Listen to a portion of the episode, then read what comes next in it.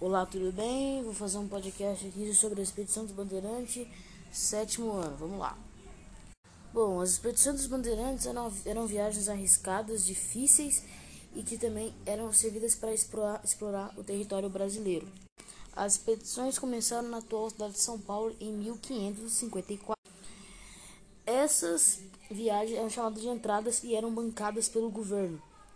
Já as bandeiras eram viagens particulares pagas por grandes é, engenhos e fazendeiros que queriam ter muito lucro na região. E o que levava aos bandeirantes a fazerem isso, né, essas expedições, era o alto valor de dinheiro, prata, ouro e minérios que eles conseguiam receber, mesmo é, fazendo essas expedições, mesmo buscando. Eles ainda recebiam bastante.